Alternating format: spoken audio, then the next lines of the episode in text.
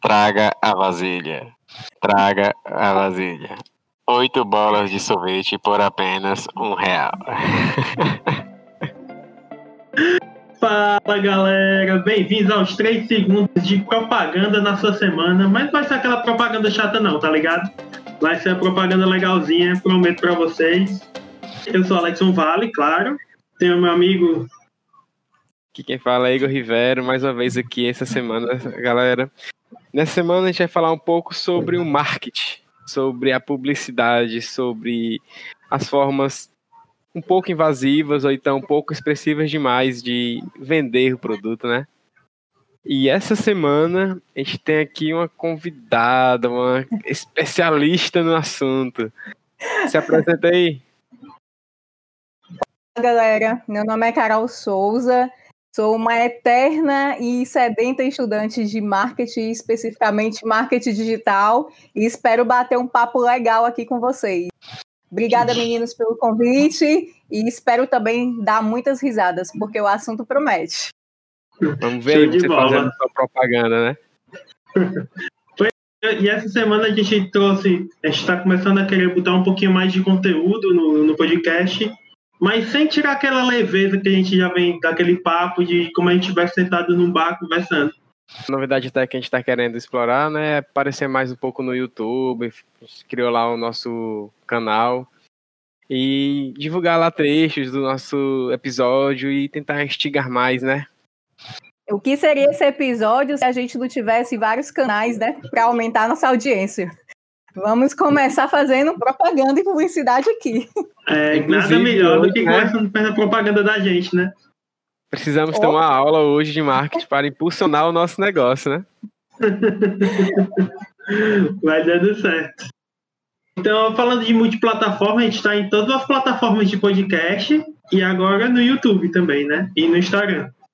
Vocês não seguirem a gente aí, é arroba 3seccash no Instagram e no YouTube também. Já, já dando esse, essa propaganda logo de início, né? Já que o tema deixa a gente abordar. É, fala um pouquinho de tu, Carol. É, na verdade, a minha formação é bem, assim, a minha história é bem louca. A minha formação é em hotelaria, então eu exerci assim por um tempo a hotelaria.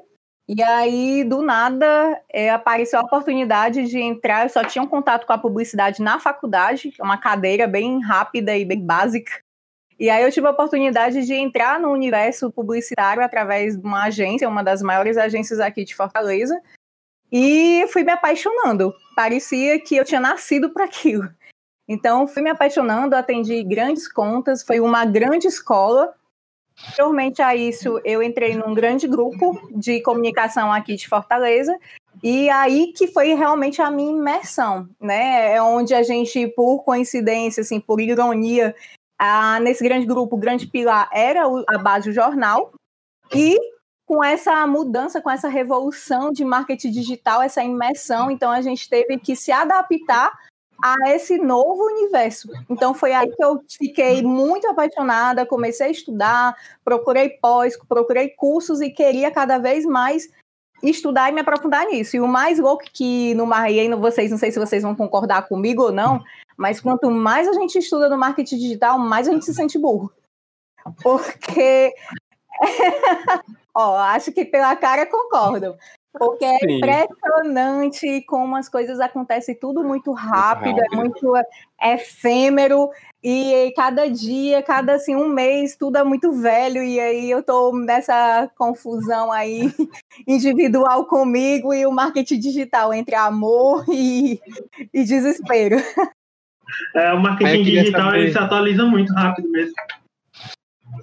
É, faz parte oh. da comunicação moderna, então tudo tá voando. Mas eu queria saber uma coisa de ti, Carol. É, tu começou a aprender mais na prática e depois se aprofundou nos estudos ou foi meio que um mix? Porque tu foi falou um que, que teve a oportunidade um assim, né, numa, numa agência e já começou a tipo, trabalhar, aí pegou a experiência nisso e tal.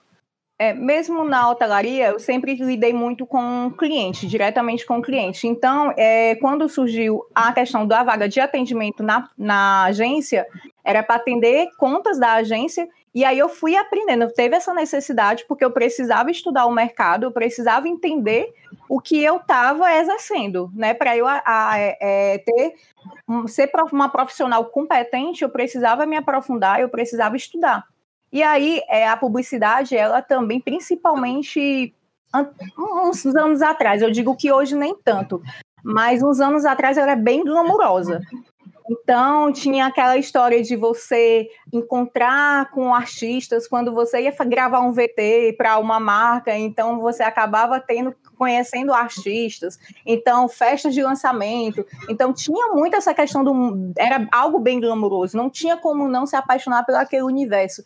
E o que mais me apaixonava era o poder da marca, que causa na vida das pessoas, né? O brand, ela realmente, se for bem trabalhado, ele muda é, é, o comportamento do consumidor.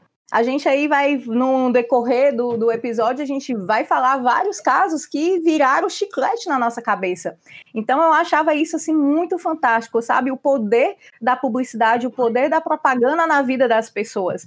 E aí fui me aprofundando, fui estudando e o marketing digital ele realmente veio para minha vida lá no, no, no, grupo de comunicação que eu trabalhava e aí sentiu a necessidade dos clientes. Os clientes, quando eu ia visitar e apresentava, eu também é, eu era gerente comercial lá, e aí quando eu ia visitar as grandes empresas, sentia-se essa necessidade é, de ser inserido o marketing digital, e aqui era tudo muito, as, as empresas ainda estavam engateando, era tudo muito novo. É, em São Paulo já, tava, já tinha explodido, já se falava em mídia programática, em coisas assim que aqui não era tão comum. E aí as empresas foram correndo, as empresas, as agências também que tiveram que se reposicionar, tiveram que se reinventar, assim como as empresas. E o, o, grupo de comunicação que eu trabalhava, ele também teve essa reinvenção muito rapidamente né, para esse novo universo digital. E foi mais ou menos isso, um pouquinho. Eu sou um pouquinho tagarela e aí eu vou acabar falando demais. Não, que aí, a gente tá para conversar mesmo. Tu falou aí o poder, né, da publicidade de transformar coisas. É, eu não sei bem se é verdade, mas tipo tem aquela história que as cores do Natal que hoje dominam, né, que é o vermelho. Influenciado pela Coca-Cola. Foi um é, produto da Coca-Cola. Era isso, era verde e branco, eu acho, mas a Coca-Cola é. trouxe isso e virou, tipo, é a marca quem é, Natal. Quem é que não fala de Natal e não lembra daquela propaganda dos ursinhos, gente? Não Os sei se você é da época de você, mas o urso é, polar. É, eu lembro. É, eu, eu tinha os ursinhos que vinham no lápis, assim, pequenininho. Quem, não, quem não tinha um ursinho daquele não teve infância, né? Vamos, convenhamos. Eu tive vários. Eu tive vários. É, eu também tive, então, assim, aqueles ursinhos, eu lembro que eu era meninota, velho. Então, passava aquilo, me tocava. Hoje, até hoje, a Coca-Cola, eu encontrei com, com o Papai Noel, o, o caminhão da Coca-Cola é mágico, ele mexe com o emocional da pessoa, é, é além da publicidade. É, ele realmente. o caminhão da Coca-Cola. Ele mexe, não dá para não se emocionar. E aí, as marcas que entendem isso, que usam isso a seu favor, saem na frente. A Coca-Cola é um grande case. É, é uma construção saber, mesmo. Eu queria saber, assim, de vocês, é, vocês lembram, assim, a primeira vez que vocês, que acho que na época a gente não percebia, mas agora olhando para trás, eu consigo até ver, assim, o quanto eu era influenciado pelo marketing ou pela publicidade, do tipo... Ah, eu queria muito ter comprar chilito, mas para ter, tirar o taso, tirar uma cartinha de dentro. Ou então eu queria muito comprar uma revistazinha na banca porque tinha lá meu boneco favorito na capa. Vocês Ei, têm essa o Tazo voltou, viu? Tazo voltou. Pois é, eu ainda não vi. Eu vejo o pessoal falando, não vi nada dele ainda. Rapaz, é porque eu não tô com nenhum aqui, mas eu acho que eu já tenho uns 10. Brincar de bafo. É Olha, mas eu acho... Mais, mano. Não, é. Quem, é que, quem é que nunca ficou hipnotizado pelo compre batom? Me diz aí. Compre batom. Compre batom. É, a propaganda era só isso, tipo hipnotizando. Compre era uma batom. Criança, era uma criança também. hipnotizando com compre batom. Gente, era uma coisa assim, a, do, a da Danoninho, me dá, me dá, me dá, me dá Danoninho, Danoninho, dá. Maria. ela, verdade, ela é né? tipo a almanac de propaganda Ela é antiga. monarca de propaganda. Quer mais? Vai, Caramba. manda. Pipoca e Guaraná. Pipoca Ei. na panela. Da panela começa a rebolar. Pipoca. Querida mamãe, querido Ah, papai, Papel, gente, no dia é um das crianças. Cearense. Papa Pio é um clássico cearense eu me orgulho muito disso, porque saiu daqui. E aí, até hoje, qual é a criança que não escuta o Papa Pio e não vai correndo pra TV? Não, Eles Todo dia fizeram das várias, crianças, todo dia das crianças tem, sempre. mas é é o show uma do Roberto. Carlos no dia das crianças. Mas é uma estratégia da marca Casa Pio, que ficou, ele sabe o quanto isso é forte, e aí ele acaba só fazendo a, a renovação, ele muda, né? Ele renova e é o mesmo jingle. Então, gente, isso é, é fantástico, é assim, demais. Eu gosto bastante. É um case também aqui cearense. Também tinha É, a que eu gostava muito, era da Parmalat. Não, putz, Qual era a Parmalat? Parmalat. Porque me ursinhos. chamaram. Eram os bonequinhos que eram as crianças vestidos de, de, de animaizinhos. Tu tirou a foto, não foi, de animalzinho? Não. É todo mundo. Todo Eu mundo. E foi por causa disso. Tu não Eu tirou? Eu escapei, mas o meu irmão foi muito tosco. Ei, eu era uma vaquinha muito bonitinha. Acho que tirei de vaquinha, tirei de ursinho. Não, eu escapei, mas eu lembro da Parmalat que na época eles fizeram uma campanha também, não sei se vocês pegaram, que você, na caixa de leite, cada caixa de leite tinha um selinho que você recortava e quando completava 100 selinhos, ou seja, como Pra trocar pelo boneco, né? No meu caso era Caralho. o relógio. Eu queria Ah, tinha muito aquele brindes. relógio. Não. E aí você tinha que completar 100 para trocar no relógio. Eu fazia, eu fiz meu 100 pai lá- comprar nossa. 100 caixas de leite. Era mais barato comprar um relógio direto, né? Mas a propaganda tem esse poder de a pessoa compra 100 produtos. Muito 100 bem feita, viu? E assim, isso não, isso não muda, tá? Só mudou a forma como a gente é, vê a propaganda. Mas você, Igor, até uma fala sua agora, dizer, é, eu fico imaginando o quanto eu fui impactado, quanto eu era influenciado pela propaganda. Você é influenciado hoje, você é influenciado agora. Mas assim, hoje a gente meio que a gente tem. Assim, por exemplo, eu tenho noção, não tanto, né? Mas é mais fácil perceber que assim, aquilo foi feito para chamar a atenção. Em alguns casos, em alguns casos. É. Em outros, que inclusive eu até estudei, foi o tema do meu TCC, eles estão lá para fazer o seu inconsciente ser, ser atraído por aquilo. Porque assim, eu me formei em computação, mas a área que eu escolhi para falar no, no TCC foi justamente a persuasão do e-commerce e usei o caso de estudo da Black Friday, que está próximo de acontecer já, que era como os e-commerce fazia para chamar a atenção do pessoal, prender você e, assim, ju- juntamente com essas técnicas de persuasão que os desenvolvedores usam, como marketing digital, que é o pessoal da publicidade cai em cima. Então, foi um combo, assim, de armadilhas que você não consegue escapar.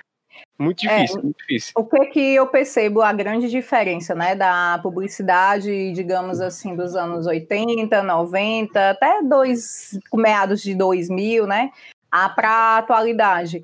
Antigamente você conseguia mapear realmente, aí você, do que você falou é o que é, faz sentido, você conseguia mapear que, mesmo que inconscientemente, você consegue hoje analisar que aquilo era uma publicidade muito é, é voltada para atingir. Hoje você não consegue mapear, você é bombardeado o tempo inteiro por publicidade, você não consegue mais perceber o que é publicidade, o que é vida real nesse universo assim. A- ao longo do dia você é bombardeado de todas as maneiras, de todas as formas e você não consegue perceber que aquilo é uma influência para você. Com certeza. E é legal ver essa, essa evolução da propaganda, porque tipo, a gente viu muito o que, é que acontece quando uma empresa não, não acompanha a evolução digital. Foi o- eu e o Igor, a gente, né? a gente trabalhou em uma agência juntos. E, Ah, e, é? essa, e essa agência era das maiores do Nordeste, ela era reconhecida nacionalmente. E ela não acompanhou, ela tipo, ela fazia ainda as coisas muito como era feito antigamente. Porque como era antigamente, a pessoa para comprar uma imagem para usar em um outdoor, ela recebia um almanaque com um monte de fotos, com números.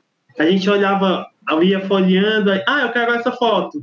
Aí mandava uma carta para poder pegar essa foto com o um número, a gente mandava uma carta para a empresa com o um número e ela mandava a impressão da foto para poder fazer uma montagem manual para poder ser impresso no outdoor. Tá entendendo? E essa empresa vivenciou o auge quando era assim, tá entendendo? É, e... eu não peguei essa fase, não. Então, eu também não peguei. Eu aprendi é, tudo lá, entendeu? Era incrível, porque era, isso já era que, cara, era meados de 2015, 2015 por aí, não foi, Alex? 16, é, deve fazer não, uns 2015, 7 14, anos, eu acho. É, acho que foi 14 15 que eu tava aqui, fui no meu retorno já, e assim, não tinha site a empresa. É, não tinha manutenção de digital. O forte de, da empresa era de fato papel, outdoor, então locais. Era, aí assim, de fato, sofreu um baque muito forte, foi ultrapassado de uma forma bem rápida até. Não só, como eu falei, né, é, inicialmente, não só as agências, como os veículos de comunicação. É, prova maior disso, os classificados, gente. Meu pai olhava, comprava carro pelos classificados papel. Os classificados, antigamente, o jornal, só a parte dos classificados tinha uma média aí de 60 páginas, só de classificados, 70 páginas. Hoje, quem é que, que realmente assim adere os classificados via jornal? É, poucos. O meu pai ainda é um. Né? Mas o meu pai é porque ele realmente. Mas isso vai morrer com a geração dele, né? É, exatamente. exatamente. Mas a geração do meu filho, eu fiquei besta o que ele me disse ontem, e é real. Ele, menino de 7 anos, ele, eu falando para ele, eu disse, filho, você sabia que na época da, que ele é, tá, eu tô tentando tirar esse vício dele da, da de eletrônico direto, televisão, youtuber, é, é, mobile. Então eu tô tentando controlar isso dele enquanto ainda posso, né? E aí eu disse, filho, é, você sabe, eu disse para ele que ele só ia ficar na YouTube final de semana, e na semana ele ia fazer um acordo comigo. O tanto que ele estudasse ou fizesse uma outra atividade, desenho, pintura, era o tempo que ele ia ficar na TV ou no eletrônico. E aí ele ia escolher. Se ele quisesse, quisesse ficar meia hora da eletrônica, ele ia ter que passar meia hora fazendo uma outra atividade. Para incentivar e mostrar. Eu disse, filho, tu sabia que na minha época não tinha internet? Ele, sério, mamãe? Sério. Você sabia que na minha época eu estudava pela manhã e só passava desenho pela manhã, eu saía correndo do colégio, chegava para pegar o finalzinho do Colosso. TV Globinho, só. É, TV Globinho. Era, era. Eu cheguei ainda na TV Colosso. E aí a mamãe só assistia um desenho, porque a mãe só passava de manhã. À tarde não tinha desenho.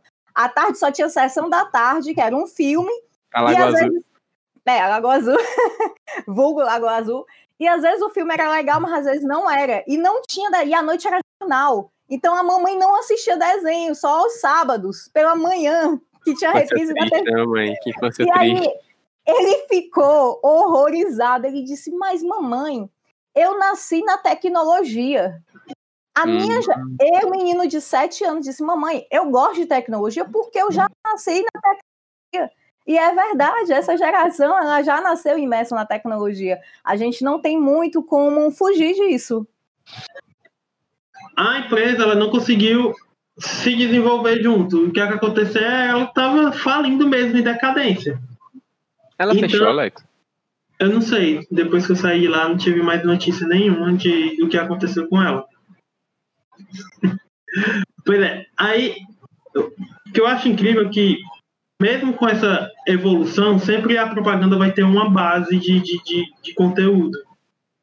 Mesmo, mesmo tendo o mundo digital, a propaganda sempre vai ter, vai ter maneiras de te persuadir. Por isso que eu acho tão legal quando a pessoa faz outro curso e tem uma cadeira e se apaixona. Que é o caso de muita gente que eu conheço. Muita gente mesmo, que faz ADM, você que no caso que fazia outro, outro hotelaria. Curso, hotelaria. O, o Igor também é meio apaixonado por marketing. Então, esse Eu mundo é muito, é, é, muito encantador, o, o universo da propaganda. Mas ele nem sempre foi correto, tá ligado? Eu não sei se vocês ah, perceberam. Cara, geralmente não é, para falar a verdade. É, é hoje meio. Em dia, hoje em dia ainda é menos, menos ruim, entendeu? Mas chegou Eu uma época. dia é, é mais restrito. Hoje em dia ele é meio que mais, assim, fiscalizado, talvez. Porque eu lembro, cara, que, que eu já vi propagandas assim que não faz sentido, porque a pessoa fazia propaganda bem disso, né? Então, eu acho que hoje realmente a galera tem mais atenção no que está sendo anunciado, ou então as formas estão sendo anunciadas. Porque, cara, por exemplo, propaganda de cigarro, que era Que um é, cowboy. pro- é proibido hoje em dia poder fazer, não pode fazer de jeito nenhum propaganda de cigarro. Inclusive, aí tem que fazer propaganda contra eles mesmos para poder vender. Como era a propaganda do, do cigarro? Se eu não me engano, era um cowboy, não sei se era, não dizia a marca, né? Mas era um cowboy que chegava e, tipo assim, só porque ele chegava fumando, todo mundo, ah, não sei o que, ele chegou, era o garotão, era o bam, bam, bam, sabe? Tipo, qual a mensagem que tá fumando, querendo né? Fumando, só porque ele tava fumando. Aí, pá, puxava o cigarro, aí acendia com um isqueiro, então dava um tiro no cigarro, essas coisas assim, bem... Mas antigamente o cigarro era muito ligado ao glamour, né? A pessoa É que, que status. tinha poder, status. E Era. foi assim que viciou muita gente, né? Não sei se vocês lembram, mas a indústria do cinema, é, ele, ele popularizava muito a questão do uso do cigarro. Os grandes galãs dos filmes, de novelas, era o galã, ele tinha que usar o cigarro, era você ser descolado. E, assim, a, a própria indústria cinematográfica, ela popularizou isso. Então, os grandes galãs é, dos filmes, de novelas, eles obrigatoriamente usavam cigarro ele era o descolado, ele era o bad boy, era o garotão.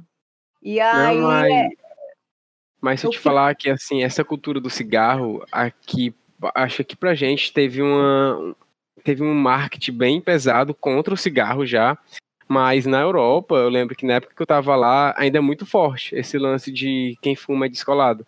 Tanto que assim, inúmeras vezes eu vi nas ruas crianças de 13, 14 anos fumando. Eu achava que era pirulito que passava na boca, mas era um cigarro que tava fumacinha. E assim, eu até questionei a, a Emily, né, que era minha mãe irlandesa lá, por que, que tinha tanta gente fumando cigarro. Aí ela falou que tinha esse lance que eles achavam cool, que era legal. E assim, a facilidade de adquirir drogas lá, outras drogas mais ilícitas, era tão fácil que se por acaso os pais vissem a, pessoa, a criança, o jovem fumando, eles não apoiavam, mas também não represava tanto, porque eles poderiam recorrer a outras drogas que também era de fácil acesso. Então, caraca. é uma cultura muito brasileira tá diminuindo. Tanto que, assim, eu tenho tios que são fumantes, viciados, meu avô era muito fumante também, e os meus tios falam, ó, isso aqui eu tô fumando, mas você nunca fume. Você é um péssimo hábito. Assim, eu cresci com eles fumando, me dizendo para não fumar. Então a gente já teve meio que essa propaganda reversa do cigarro aí. Ainda bem, né? É, a geração passada já foi, tipo, meio que querendo anular, porque eles viam que é um vício e tem muitos malefícios. Tipo, eu cresci num- numa casa que tinha cinco fumantes. E graças a Deus eu nunca botei um cigarro na boca. Mas eu tenho, meus irmãos foram seguir o caminho contrário, eles foram mais influenciados, tá entendendo? Mas Cara, é uma coisa tô- que eu vejo que não, que não vai, tipo, passar muito forte para as próximas gerações. Não, já. Eu sou tão, assim, avessa a cigarro, é uma coisa, assim, que eu tenho um- sérios problemas, eu não suporto nem o, o cheiro. Eu lembro que uma vez, no- lá no Benfica, Shopping Benfica, marquei um, encont um encontrozinho, encontrozinho com um boyzinho e tal, é, época de estudante. Aí, meninozinho bem lindinho e tal, eu, opa, bem bonitinho, vamos lá. Rapaz, o menino me deu só um beijo na vida dele, nunca mais. Quando eu beijei o menino, o Fumante cheiro... passiva. Não. E eu, Beijou o filtro Cara. de nicotina. eu sou tão cara, assim, eu sou tão sincera que eu disse na cara do menino, ó, cara, não rola. Ele, mas o que foi? Eu disse, cara, tu fuma, eu odeio cigarro, então valeu. Até mais. Tchau aí. E foi assim, Abraço. pronto. Abraço, tchau. E assim, também outra coisa que a gente tem que considerar, que essa geração tá bem forte a questão de geração saúde. Hoje você ser cool, é você ser fitness, é você cuidar da saúde, é você. É, bem muito forte aqui. Então, assim, isso não cabe cigarro. E a bebida ainda está bem fortemente, mas é quem curte mais essa. Ah, é o, é o Igor. Eu É, disse bebida- nada. É permitido, por lei. Não, Cigarro também. cigarro também. Se a Mas gente for entrar nesse, se a gente for entrar nesse mérito, a gente vai aqui tá fugindo da pauta, já vai A gente entrar vai transformar esse programa em bebida versus não bebida, já já. É, e aí vai entrar já é, a, a, a, a proibição da maconha e vários outros assuntos, né? Que eu acho que não é o caso. Mas, não hoje, enfim, não hoje. Não hoje, mas fica a dica, já um tema polêmico. Ah, é é bom isso aí. Aí, assim, ainda puxando esse lance das propagandas erradas, né? Ou então, sei lá, não muito aceitáveis nos dias de hoje. Cara, as propagandas antigas, antigas que eu falo assim, acho que até três, quatro anos atrás, ainda usavam muito, por exemplo, essas propagandas de cerveja, que eles não falavam, nunca falavam da cerveja, nunca, nunca ouvi propaganda de cerveja falando nada. Era sempre mulher de biquíni, uma mulher de biquíni sobressalente, assim, muito grandona, muito tal. Aí, Machismo, machismo da Machismo, nossa assim, sociedade. É outro no mais puro que- nível, o mais puro nível de machismo a gente conseguia ver naquelas propagandas. E assim, Porra. que- é, infelizmente, eu acredito que isso mudou um pouco mais, justamente com é, o número de feminicídios que a gente tem tido, o número de, de mulheres que estão agora tendo voz, né, que está Ah, né, a voz tá abafando. crescendo, a voz tá crescendo, de fato. Ainda falta muito, né, para evoluir. Tá um caminho Falta muito longe muito. ainda. É, Mas, principalmente aqui no Nordeste. No Nordeste, assim, me desculpem, meninos, não, assim, não, não, genera- não estou generalizando, mas no Nordeste, pense num bando de macho escroto machista. Não, é, não tem nem. Mas isso assim é tão forte que em qualquer ambiente que você esteja, você consegue perceber. Local de trabalho, sei lá, no trânsito, você parado no trânsito, você escuta um fulano do lado, se reclamar de alguém que fez uma barbaridade, já diz logo que é a mulher que tá dirigindo. Cara, em todo canto, em todo canto. Em casa, então, os tios, as brincadeiras dos tios, de parentes, sempre é é uma parada que tá muito enraizada, que vai demorar muito, mas assim, a gente tem que é, como é que é, dar os méritos que de fato estão conseguindo galgar, né, alguma coisa. Só o fato de já não ver essas propagandas, eu não consigo, não sei se é porque eu não assisto tanta TV, mas recente eu não vejo tanta propaganda objetificando tanto assim como era antigamente. Assim como quadros de programa onde, sei lá, a, o objetivo era molhar a camisa de uma mulher sem sutiã com a pistolinha d'água. Então, eram coisas que eram muito mais sem noção. Assistir a banheira do Gugu, hein? Vai dizer que não. Quem não? Quem nunca tava lá, eu quero participar. Não, a gente a não gente fazia não- ideia. A gente não tinha malícia nenhuma em assistir, né? E essa parada de, de, de tu. Eu acho muito engraçado tu ligar a, a propaganda à TV. Porque fica muito na Sim. nossa cabeça. Eu não assisto, ma- eu não vejo muita propaganda porque eu não vejo mais TV. Mas você vê muita propaganda. Na Nossa, no celular. Internet, celular, é um recheio de propaganda, filho. E outra, essa E a- questão, essa questão de, de machismo, essas paradas, mano, era muito mais forte, porque não tinha proibição nenhuma. Produto de limpeza, sempre ligava a mulher a ser dona de casa. Tem, tipo assim, como é, como é que pode? Hoje em dia é super comum a, a- a ser um homem ser dono de casa, não precisa ser uma mulher, tá entendendo? Produto de limpeza, era máquina de lavar, sempre era ligado a, a uma mulher. Como também tinha propagandas tipo racistas, que tinham propaganda tipo, tem uma propaganda de sabão, não sei se vocês sabem disso, que era assim, era uma criança mostrando o sabão, uma criança branca, mostrando para um sabão para uma criança negra. Olha, por que, que tua mãe não te lavou com esse sabão? Tu seria que nem eu.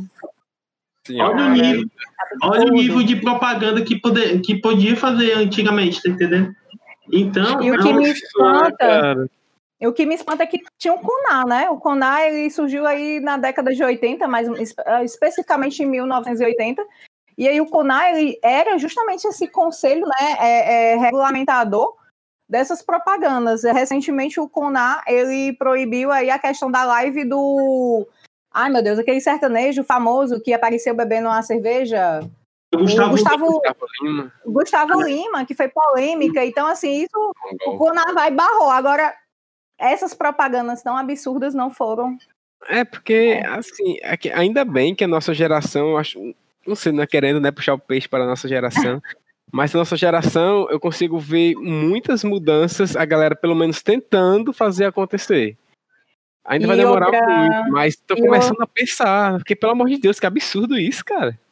E outra coisa que o Alex falou é tipo, ah, é, é, o Igor disse que não assiste mais TV, não sabe porque não assiste mais TV, e o Alex, ah, a gente não assiste mais ver muita propaganda.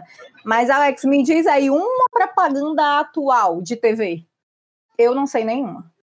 As É. nossas memórias são das propagandas da nossa geração, que a gente realmente assistia TV. Hoje, eu, meu, meu, aí aí digo assim, o meu comportamento como consumidora. Eu não, eu não sei uma propaganda de TV aberta, uma propaganda de TV hoje. Eu É realmente que não consigo lembrar. É, o que eu penso que acontece é o quê? É, antigamente a gente não escolhia a propaganda que a gente assistia, tá entendendo? Vendo Antigamente a gente, novela, aparecia, né? é, a gente era tipo assim, era bombardeado de um, de um- só vinha de um canto. A gente só podia ver aquilo na TV, tá entendendo? Hoje é diferente. Hoje tu vai lembrar uma propaganda de um produto que tu gosta, por causa que se tu pesquisar no Google alguma coisa sobre um perfume que tu gosta, vai vir lá o remarketing e vai te mostrar este perfume em toda página que tu entrar. Nem precisa disso, cara. Ó, o Se tu falar Instagram, perto do celular, ele Além reconhece. disso- é, se você conversar no WhatsApp, ele já começa a lhe dar anúncios no Instagram. Mas o que eu estou dizendo é assim, hoje mudou a forma de consumo de publicidade. A gente consome publicidade no Instagram, a gente consome no Google em buscas, a gente consome no YouTube, num canal do YouTube que vai aparecer a propaganda, mas mudou a forma, o hábito como a gente consome a propaganda. No Ela Twitter, evoluiu junto com a tecnologia, né? No caso. E ela tomou outra proporção, outros meios, vários canais. Ela realmente hoje ela é um cross-mídia, você consegue é, é, vários canais e sim canalizar. Quando eu falei, me mencionei, me diz uma propaganda de TV aberta hoje, é no sentido de assistir TV. Eu, eu realmente é, é, é, não sei como vai ser o bolo publicitário daqui a uns anos. Mas a internet ela vem comendo uma boa fatia desse bolo. Eu, a única propaganda de TV que tu falou agora, eu lembro que eu assisti, mas eu assisti porque eu fui no YouTube e procurei a propaganda. Que é de um carro que tem, tipo, os personagens da Caverna do Dragão. Foi, foi lá eu- que eu ouvi também. Comercial, muito massa, inclusive. Renault, é da Renault, inclusive. Muito Mas a gente lembra da Caverna do Dragão, a gente não lembra do carro. Eu não faço menino dessa, sempre que era branco o carro.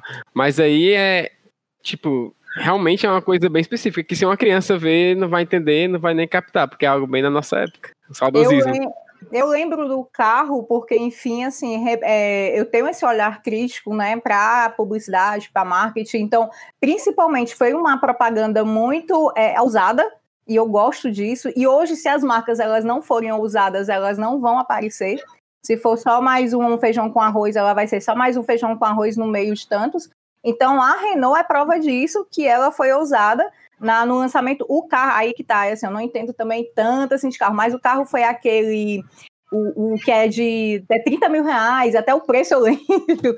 É o mais de, de que fez agora a concorrência com outras marcas de entrada. Eu vou lembrar daqui pro fim do episódio. E aí, assim, eu lembro que foi Renault e fez bastante sucesso, inclusive nas redes sociais.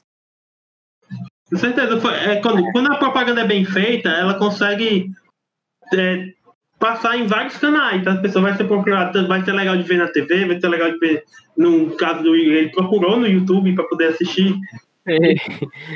Falando dessas propagandas que elas transcendem, né? Assim, vocês chegaram a ver um comercial, não sei se foi do Stranger Things, não sei se foi, era da Netflix, só que foi feito pela Xuxa, ela fazendo piada com a própria fama dela de ser satanista. Caraca, não, cheguei Que é tipo assim, é uma boneca, que era tipo a boneca da Xuxa, a boneca cria vida e fica falando com a voz de demoníaca. Foi uma coisa assim que a- foi um- uma publicidade que foi feita em cima de uma fama, ela soube surfar nessa onda. Assim como a Gretchen, por exemplo, que ela já foi apagada assim por muito tempo na internet, mas a internet trouxe de volta, e mesmo sendo uma fonte de memes, ela conseguiu surfar na onda e voltou ativa, com várias aspas. Então, é, é meio interessante, assim, porque é meio que imprevisível. A Netflix sabe muito utilizar dessa, dessa parada. Ela é um case muito legal, atual, inclusive, de como utilizar é, celebridade, utilizar tipos de coisas de propaganda que vai influenciar o público dela. Tipo, teve muita coisa que bombou por causa de propaganda da Netflix, entendeu? A galera gosta muito. Essa... E se não for o primeiro caso dela, já teve o da Xuxa, teve outro Eu tenho também. um case. Eu tenho um case aqui, tá? No Ceará.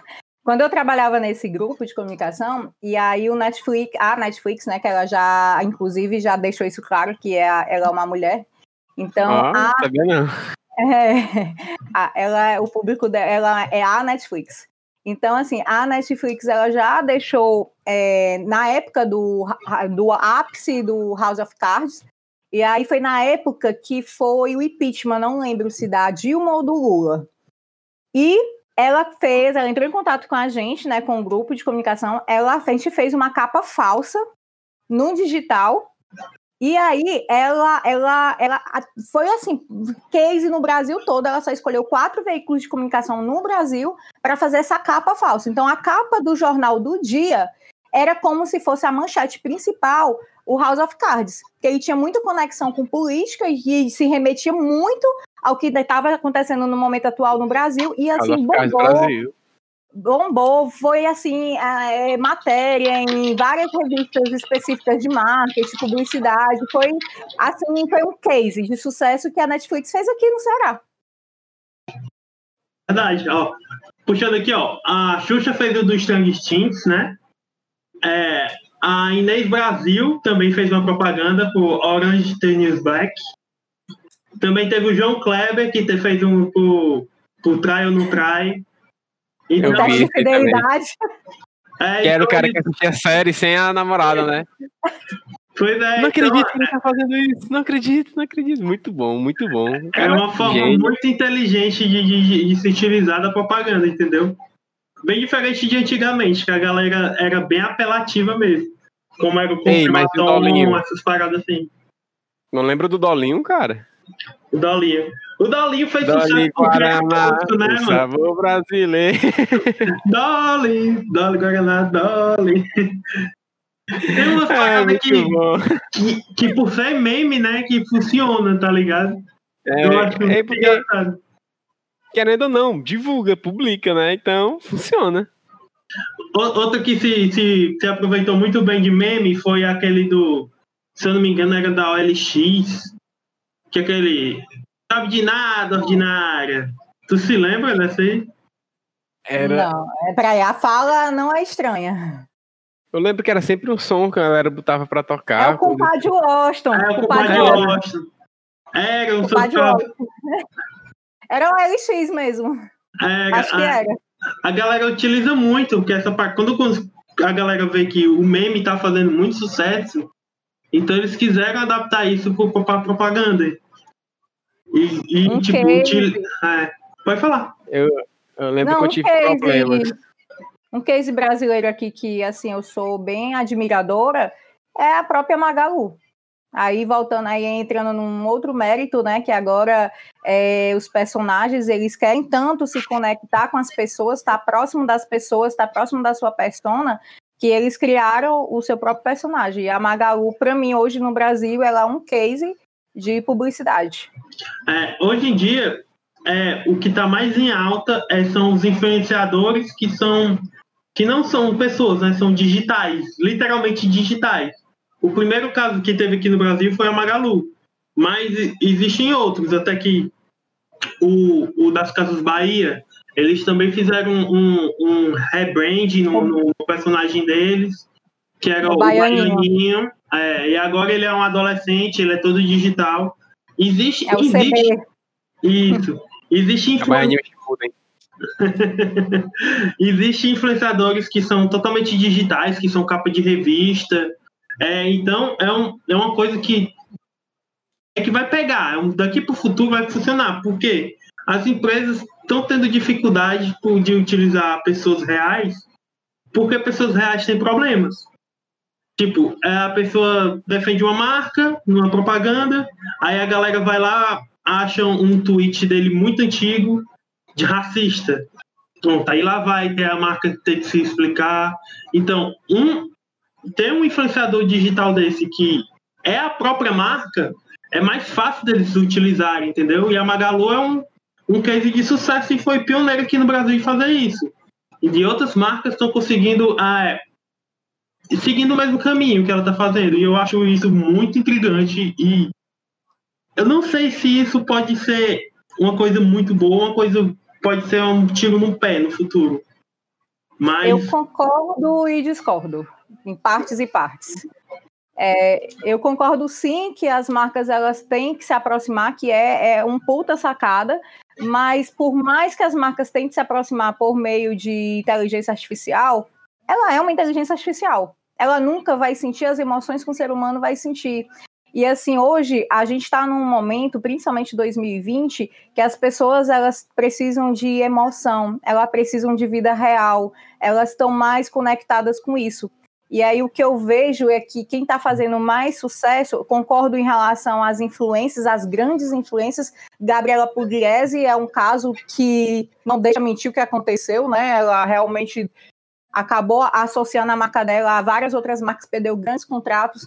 Cancelada. É, e daí, assim, foi muito justo, em plena pandemia, fazer uma festinha na casa dela. Então, assim, foi bem polêmico na época. Inclusive, eu, eu fui, fiz, abri discussão sobre isso na época. Mas o que está agora tendo maior performance, maior conexão com os consumidores são os micro influenciadores. Hoje, a gente, a, não, é, é, a marca que entender também isso, não são os grandes influenciadores, não quer dizer que ele vá conectar com o seu público. É, é como é mais nichado até, né? Os é micros, muito, eles se conectam é, mais... É muito mais nichado e outra. A gente confunde, muitos, muitas empresas confundem, hoje não, tá mudando o comportamento. Confunde o número de seguidores com o número de clientes. E é totalmente diferente. Eu posso ter um milhão de seguidor e ter mil pessoas engajadas. Hoje conta muito mais o engajamento. É melhor eu ter dois mil seguidores, eu ter mil seguidores e eu ser altamente engajada, eu ter uma vida real, eu ter conexão com você. Você hoje a gente está bombardeado por inteligência artificial, por tudo artificial, por, por redes sociais. A gente se comunica, a gente está no restaurante com amigos e cada um está numa tela. Então as pessoas, ao mesmo tempo, elas sentem necessidade dessa conexão com o real mesmo que seja através da tela. É meio louco, paradoxo, mas. É, o que acontece, ela se conecta com a pessoa que está na tela. Isso e, é muito verdade. E ela se conecta com as dores dela. Quando as pessoas que eu sigo, as pessoas que eu admiro, de certa forma, é uma dor minha que eu quero, ou eu quero, sigo uma, uma micro-influenciadora fitness, então eu quero almejar isso para mim, eu quero ter uma vida fitness, eu quero, às vezes, é, é, ter a vida que ela quer, o que ela tem, o corpo, eu almejo, eu desejo aquilo, que é o poder da publicidade. A publicidade nada mais é, além de é gerar essa necessidade nas pessoas. Então, é, é, eu vejo muito que essa tendência do, do micro-influenciador é o que está pela como influência dos próximos, pelo menos, dois anos. Então, assim, os grandes, ah, os famosos, as pessoas já entendem que ele foi pago. As pessoas não querem mais saber que, ah, eu fui pago para dizer o que eu uso, o que eu quero usar. As pessoas querem depoimentos mais reais, e aí é por isso que hoje está tão, tá se popularizando tanto o TikTok, o YouTube. O YouTube hoje é o, o, a maior plataforma de rede social que existe, né? De audiência, a maior. Então, assim, as pessoas elas estão conectadas porque elas querem aprender algo, elas querem ver algo que interessa, que traz conexão. Então, eu, eu, eu, pelo menos é o meu ponto de vista, né? E aí fiquem à vontade para discordar. Agora eu vou para minha tréplica, né? Tipo, também concordo em parte. Olha que eu sou reativa, viu? Fogo no parquinho. É, o que é que acontece? É, eu entendo que o microinfluenciador é uma parte da comunicação, mas, tipo, eles se complementam. Não tem como eu falar por um geral, tipo, o que eu tava falando de esses influenciadores que são, são 3D, né, são, não são pessoas, eles não são inteligência artificial. Ele tem uma equipe que é uma, são pessoas que trabalham, como é que ela é. Então, tem foto dela, tipo, lavando louça, da, da, da Magalu lá, né? Lavando louça. Então, eles passam esse sentimento da pessoa. Tá entendendo? Então, isso é uma, uma das comunicações que pode se ter, que é para o público em geral. Mas concordo que também tem, tem, que ter, tem que ter tanto com macro, com micro, influenciador. Só que são, são abordagens diferentes, tá entendendo? Tem, tem até um caso aqui que é muito em alta, que são os micros influenciadores de bairro, que funcionam Sim. muito. No bairro que eu moro, que é, que é o Dias Macedo, tem uma micro influenciadora que ela não tem tantos seguidores, tem tipo assim, 10 mil, 15 mil seguidores. E tipo, ela, ela teve um problema com a geladeira dela e ela foi reclamar com a marca. E todo mundo tacando pau na marca aqui no bairro. E é porque é um, olha o poder de um bairro só, de 15 mil seguidores. 15 mil seguidores engajados é uma dor de cabeça para a marca. Você tá entendendo? Aí então Sim, ela reclamou. Não, eu estou falando com, é, com é importante também. É, é. Eu não estou questionando isso. E é assim, uma coisa que as empresas deixaram de acreditar é no brand. O, a, o marketing digital ele nunca vai salvar uma marca que ela não tem autoridade no mercado. São então, várias camadas ajuda... de comunicação que tem que ser trabalhado. O, o marketing, o, o marketing digital é só um braço e as pessoas precisam entender isso. Ele é só um braço diante. E, a, e aí vamos lá, a ramificação. Tem lá o marketing, e aí o marketing digital ele está dentro do marketing e as, o social media, as redes sociais, ela ainda está dentro do marketing digital. É uma ramificação. E as pessoas não entendem, acham que ah, o Instagram vai resolver a minha vida, que agora eu vou vender tudo porque o Instagram. Não é bem assim. E as pessoas têm que entender que se a sua marca, você não trabalhar realmente a sua marca como deve trabalhar, não adianta, você pode investir o que for, não vai adiantar. Se você não conhecer o seu público, se você não se conhecer, o que acontece muito também Verdade. é essa confusão, essa confusão de uma marca achar que é uma coisa e que não é. Eu cansei de ver uma marca dizendo, ai, é porque o meu público é o público AB. Quando você vai conhecer, é CD. E hoje você nem fala mais de público, porque isso até ficou é um pouco velho, porque hoje não se fala mais de público. Uma pessoa C vem dizer que não tem, não pode comprar um iPhone hoje? E tem, o né? Todo, o pessoal passa o ano todinho juntando dinheiro, mas compra iPhone, mora, não tem uma casa própria, não tem. Olha aí. Então, tá falando assim, de mim por quê? Tu não tá entendendo. Não existe mais essa questão de ah, é classe A, é a classe B. Existe hábitos de consumo, existem as necessidades. Então, a, a, a gente está muito mais preocupado em atender aquelas dores, aquelas necessidades, aqueles anseios, do que simplesmente julgar aqui por, por classe econômica, por sexo, por idade, por. Não existe mais, mais isso, né? Com certeza. Tá certinha. Ela até assim, ficou. uma coisa que tu... pois é, uma coisa que tu até comentou também, esses grandes influenciadores, né? Tipo, tipo o Whindersson, o Whindersson, né, que ele virou um grande nome, que inclusive, não sei se é fake, mas ele postou assim, uma, uma, foto do Istros dele visualizado por 9 milhões de pessoas. Eu acho que eles ainda chamam muita atenção porque talvez muita empresa tenha aquele hábito de assim, eu quero tocar vários consumidores. Eu sei que vários não vão se agradar, mas assim, só o fato de tocar, eles vão ter o conhecimento que eu existo, aí daí em cima trabalhar dos que reclamarem ou dos que aprovarem, né? É, mas são é... duas coisas. Tipo, brasileiro acredita muito de que vai ter um salvador da pátria. Uma coisa só vai salvar. Tipo, em vez de mudar internamente a sua empresa, fazer um rebrand, pensar toda maneira de público, de tudo, ela pensa, não, vou só investir aqui mil reais para alguém tratar do, das minhas redes sociais e, e, eu tô salvo. E não é assim, tá ligado? Elas pensam que. Cultura, né, mas cultura é incrível. É, é muito cultural do que a pessoa, o brasileiro pensa. E talvez não sei como é fora, mas aqui tem muito disso, de pensar, não, eu sou uma grande empresa, eu não preciso tratar disso, e acaba no esquecimento. Tá entendendo? A pessoa não se entender e nem entender a própria empresa. Cara, é muito aquele negócio da fórmula mágica, né? A gente sempre acha que tem uma fórmula mágica para ficar rico, ou vou ficar rico no dia para noite. Eu tenho uma fórmula mágica para resolver o meu problema, eu vou conversar com a pessoa, vou fazer o meu jeitinho. Então, não é sempre assim, né? Sempre tem que ter um processo, tem que ter um estudo, mas muita gente acha que tem um atalho e quebra a cara, com certeza.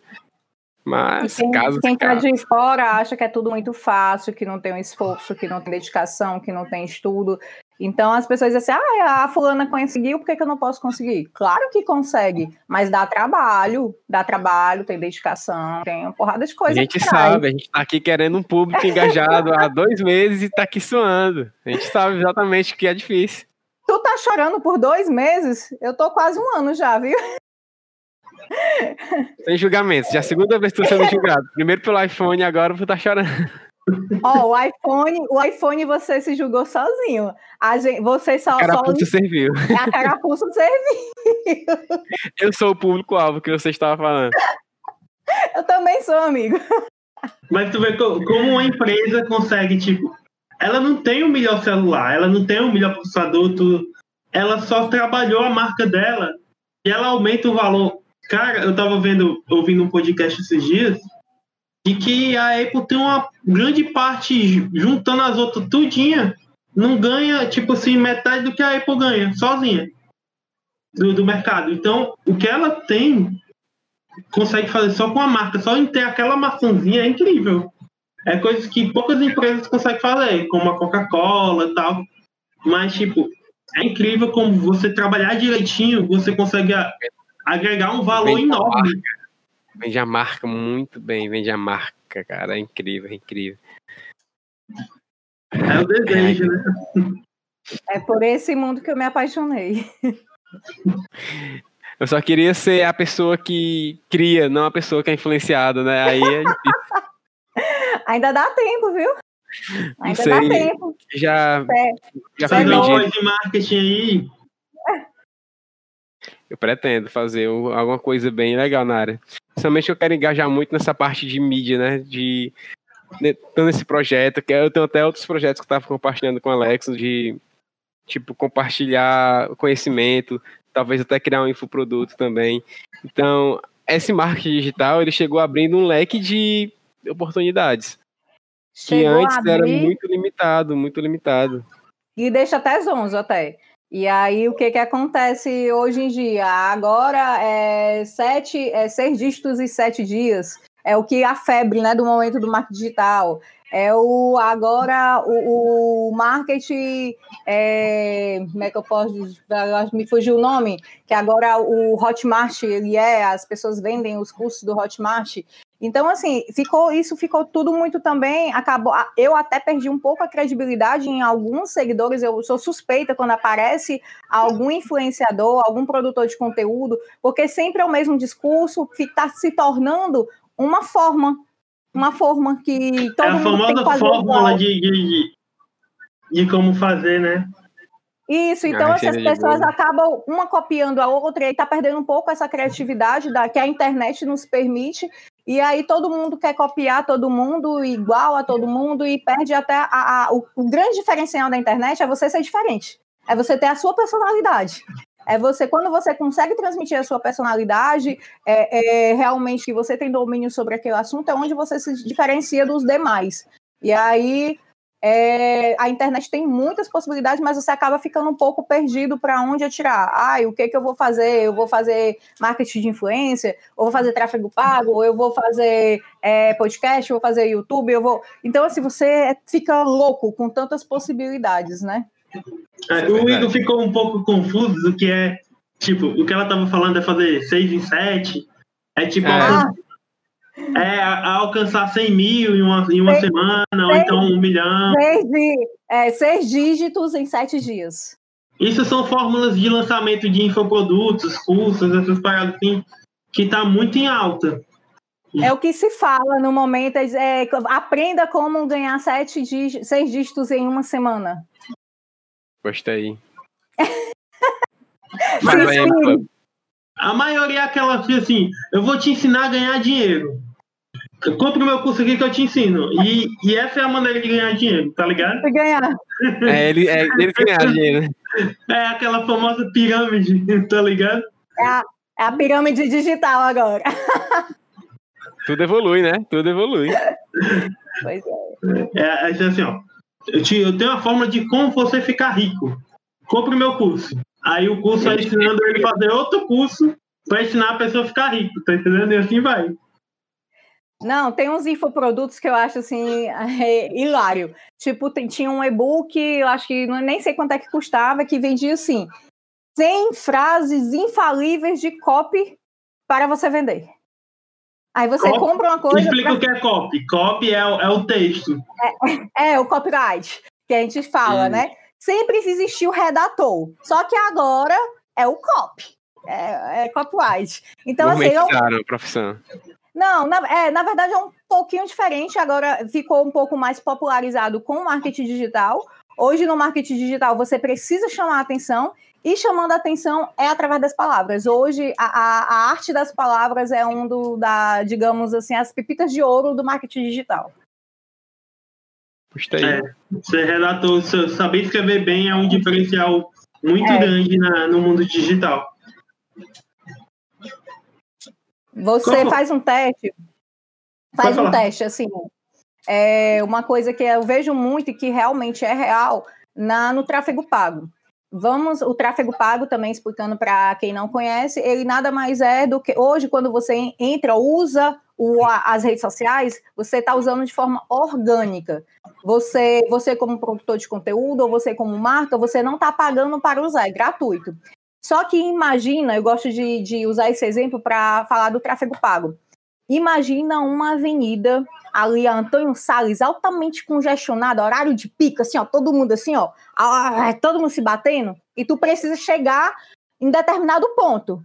E aí tu não consegue passar porque é muita gente ao mesmo tempo. O tráfego pago, ele nada mais é do que a faixa de ônibus. O que é que você paga para ter acesso livre, para você chegar mais rápido ao seu destino, para você chegar a mais pessoas. Então eu gosto de fazer uma alusão assim de forma didática para as pessoas entenderem de forma mais prática o que é o tráfego pago. Você paga, investe para que mais pessoas vejam aquele conteúdo, não só mais pessoas, como pessoas específicas. Eu quero falar com mulheres que consomem tecnologia, que tem um hábito de consumo determinado tal, que mora num ambiente tal, que tem filho ou que não tem, ou que gosta de geek, enfim. Então Ele você consegue, bem, né? ele consegue a falar exatamente com aquela pessoa, com a sua é, persona que você quer falar. Então o seu resultado acaba sendo mais assertivo. Você consegue ser, ter a- é, é, é, seu produto visto por muito mais pessoas de uma forma mais assertiva. É diferente de antigamente que eu não conseguia fazer isso. Digital ele te dá todo tipo de metrificação para você estudar de, e saber se você está acertando. Diferente de que antigamente, como só tinha TV ou então jornal ou, ou revista, tipo a TV ou jornal antigamente era por tiragem. Não, a gente tira um milhão de revistas no Brasil todo. Ou então na TV era pelo Ibope. Não, a gente tem um Ibope de 2.5 horário e tal, e, e era assim que eles mediam, mas eles não tinham saber com realmente quantas pessoas estavam assistindo, ou quem, ou se era homem, era mulher, não tem como saber, era só o número, número bruto e pronto. Você sabe como era calculado o Ibope? É uma margem. Ele pega uma amostragem. Mas assim, eu eu tava ouvindo um podcast essa semana e falaram que tinha uma lenda que na TV tinha um aparelhinho que conseguia Isso. identificar se tinha alguém em frente. Não, não é, não é, não é uma lenda é real.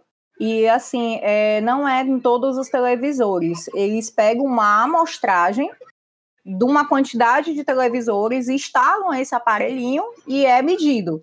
Então, assim, é uma coisa que não dá. É Ibope, assim, é uma amostragem só. É como É uma as pesquisa pesquisas de mercado.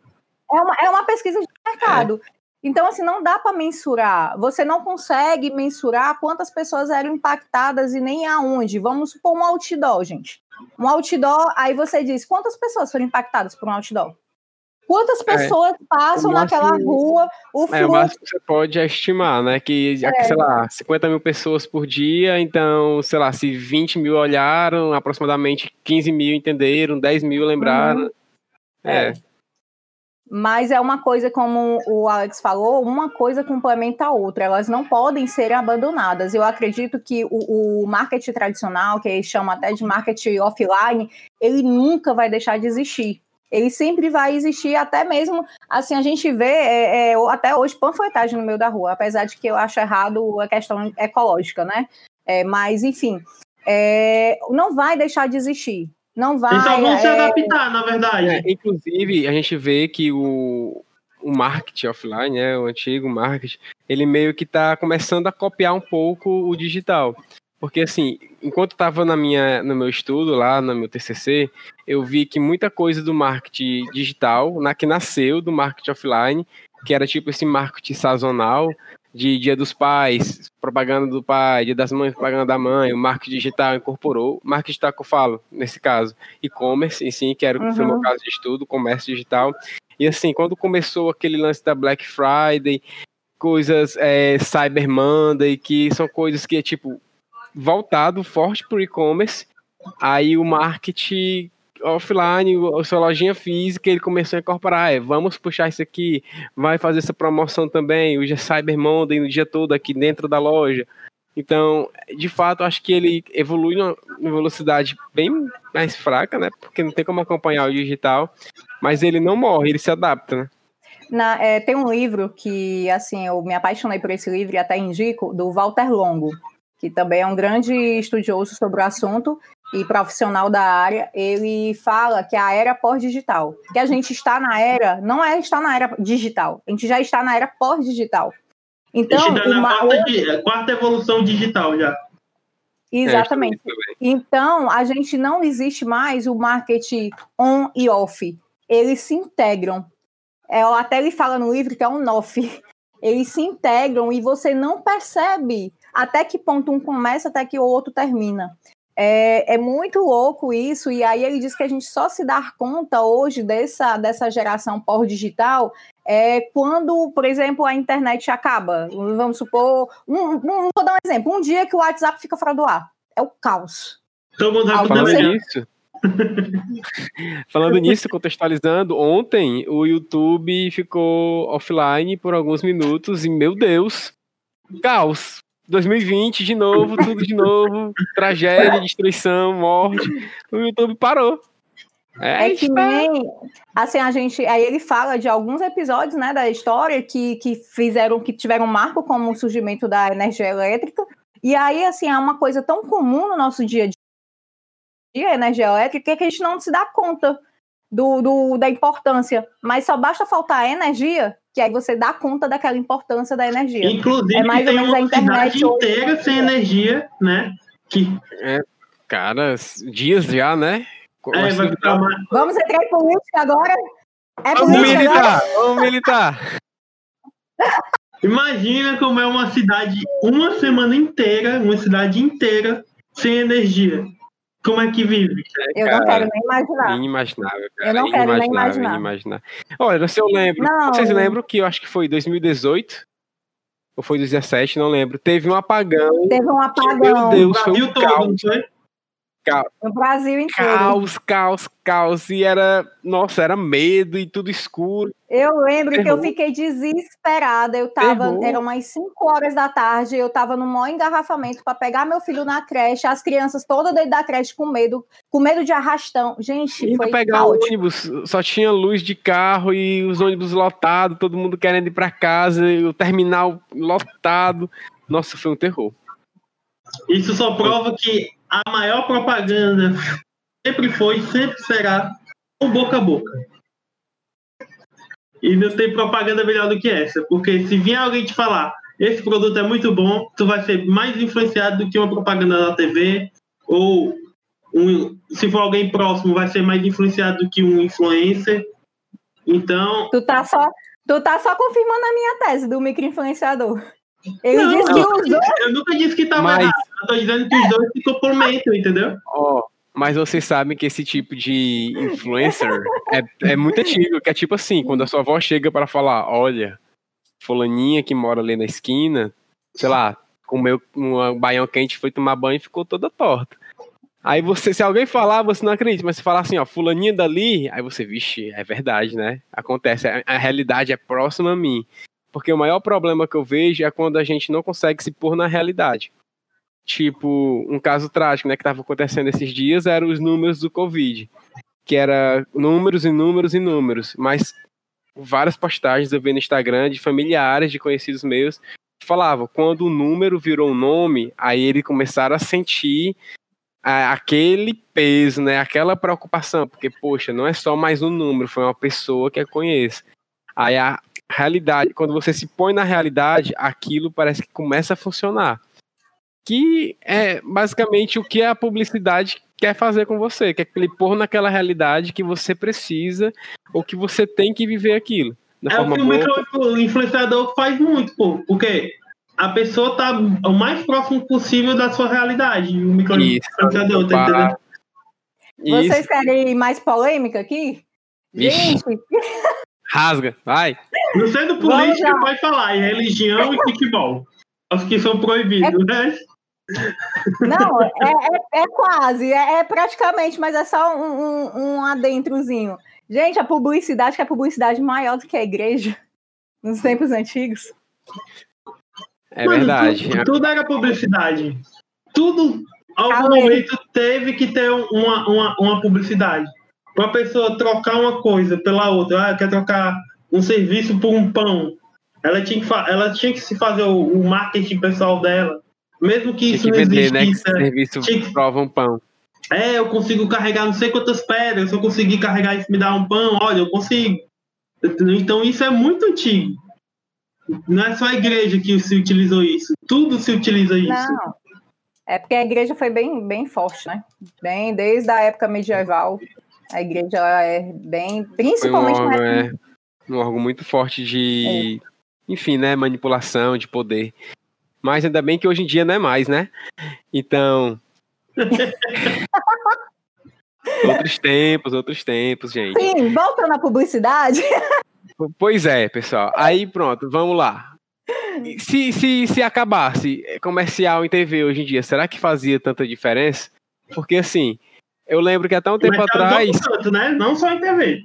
Não, o que eu falo é porque assim, porque tá cada vez mais difundido mídias digitais. É, antes, eu lembro que pra gente ter internet, pelo menos eu, garoto jovem de 28 anos, cara, tinha que ir pra uma lan house, tinha que pagar uma hora para poder conectar. Ter internet em casa, internet no celular, que nem celular eu tinha. Então, Meu amor, hoje, no relógio você tem. Nossa. Meia-noite é para pegar só um pulso. Aquele pulso. É, exatamente, a facilidade. Eu, eu, lembro que eu cheguei a estudar um tempo que antes era tipo assim, um celular para cada 20 pessoas. Um dispositivo móvel, né? Hoje em dia são pelo menos três ou quatro dispositivos móveis por pessoa. Ou você tem dois celulares, ou é um celular e um tablet, um notebook, ou seu relógio também tem acesso à internet. Então, parece que está cada vez menos necessário essa, essa publicidade em TV, que eu acredito que a, o público-alvo de TV já não é mais a nossa geração. É a geração que não usa celular, que não se conecta na rede, assim, digamos. Qual é o pensamento é... de vocês quanto a isso? Eu tenho vários pensamentos, várias hipóteses, mas, assim, assim como o rádio não acabou, quando a TV surgiu nos anos 50, disseram que o rádio ia acabar o rádio vai acabar, o rádio vai acabar, não vai. E aí o rádio, vamos lá, o rádio se modernizou. Tem o Spotify mas, aí que nos diga. Mas não, aí, exatamente, ó, o rádio... reinventou. Você Isso, mas o que um acontece... Digital... Hum. Não, é, é, só, eu vou só concluir a, a, a minha, ao meu ponto de vista, e aí, assim, é lógico que vocês são abertos a discordar, não estou dizendo isso. Mas eu o que eu acredito é que a TV ela não vai morrer, ela vai se reinventar. A prova disso são as smart TVs. E aí vai vir muito mais evolução. Elas vão se integrar de alguma forma. Eu não acredito no fim da televisão, eu não acredito no fim do não. rádio não acredito nisso. Eu acredito até assim, se você me disser, Carol, qual a tua visão de futuro em relação à, tecnologia, em relação a marketing, em relação a, a, tudo, né? Eu, parece assim uma coisa meio tosca, mas eu gosto, eu tenho muito essa, essa analogia. Eu penso no futuro, eu lembro dos, dos desenhos dos Jacksons. Não, eu entendi, eu entendi o teu ponto, Carol, mas o que eu quis falar é exatamente assim, é, Sim, assim como o jornal mesmo, o papel não morreu, está se reinventando. Eu sei que a TV não vai morrer, o rádio, até porque, assim, o rádio e a TV acredito que eram públicos bem distintos. Era tipo, a gente pode dizer que é tipo o surgimento do podcast. Se não tivesse podcast sem uma forma de escutar o dispositivo de áudio sem estar preso em um computador, não existia. Era uma mídia que era morta. Assim como a, o rádio, eu poderia escutar o rádio no celular, enfim. Mas o, o que eu quero pensar muito é assim: tu é a gestora da Carol Corporations Empreendimentos, certo? Nossa. É, olha aí. Aí tá aqui, ó. Tu, Carol, tu tem um milhão de reais para investir no marketing e publicidade da tua empresa. Mas aí eu quero que tu traga para mim assim, o quanto tu acha que vale a pena investir em digital, em internet, e quanto tu investiria em TV? É, esse é o meu questionamento, assim, o peso do quanto vale a pena a gente ter essa publicidade em uma mídia que eu acredito está cada vez mais limitada, porque assim, no meu círculo de amizade, no meu círculo de pessoas conhecidas, até pessoas mais velhas do que eu, pouquíssimas pessoas consomem televisão em si, tá entendendo? E querendo ou não, tem um celular que recebe um SMS, nem que seja aqueles antigão de botão, recebe SMS. Ou então recebe notificações, ou então tem o Zap Zap que recebe fake news e outros também. Então, o quanto você acha que daria, quanto assim daria, você daria importância para essa forma de publicidade um pouco antiga, entre aspas? Eu vou, eu vou tentar ser mais clara. Eu sou, eu sou uma estudante especialista em marketing digital. Certo. Então, assim, se eu fosse é, é olhar só para isso, se eu fosse olhar só para o marketing digital, eu seria a primeira a dizer, não, eu invisto todo em tráfego pago, meu amor. Então, assim, eu seria a primeira a perpetuar isso. Mas eu não posso ser irresponsável de dizer isso, sabe por quê? Porque a gente começou esse episódio falando da importância da publicidade, a gente fazendo um remember das publicidades de, dos anos 90, que tiveram, está repercutindo até hoje. E isso só foi possível através de, dessa publicidade arcaica. Agora você tem TV em casa, certo? A tua TV, ela tem TV aberta? Pode ter não. TV fechada? Não. Ah, sim. Pensei que era uma pergunta direta. Não. A, a TV, a TV, pense a TV, uhum. aparelho. A TV ela, ela tem a possibilidade de TV aberta, TV fechada, Netflix, Google, YouTuber. Então, assim, é isso que eu estou falando. Hoje os meios vão se reinventar. Talvez você não veja a propaganda na TV aberta como a gente via nos anos 90, porque a gente não tinha outras opções de mídia. Mas sim, Isso. eu vou ver propaganda Isso. na TV através de um canal do YouTube. É Pronto, mas mais uma vez, você não tá entendendo a minha pergunta. Mano, eu não tô falando contigo de. Ó, oh, presta atenção. É porque ah. essa pergunta também não é a melhor a se fazer. Por quê? Hum tudo vai depender do público, pô. Tu tá falando que ela não, tem uma empresa. Com certeza, com tu certeza. tá falando que ela tem uma empresa. Tu não falou de quê? Por causa que a primeira coisa que a gente vai investir na coisa, a gente tem que entender pra quem a gente vai vender. Tem que ser uma tipo, parada de chave. É objetivo. Se ela eu vende um ômega 3, ela vai vender, na, vai vender na TV, pô. Porque todo mundo que é idoso tá na TV. Diz que é ômega 3. Sim, pois com é. certeza, e assim, é eu preciso saber o meu objetivo. Se o meu objetivo é só vender, é uma, é uma coisa. É isso. Se o meu objetivo é só vender, é uma coisa. E para quem? Agora, se o meu objetivo é, é fortalecer marca, por que a Apple faz propaganda ainda hoje? A Apple, ela a gente discutiu sobre a Apple aqui, do poder de marca dela. Hoje, a Apple, o maior valor da Apple é a marca dela. A Apple sem a, sem a marca, o prédio dela, não é nada.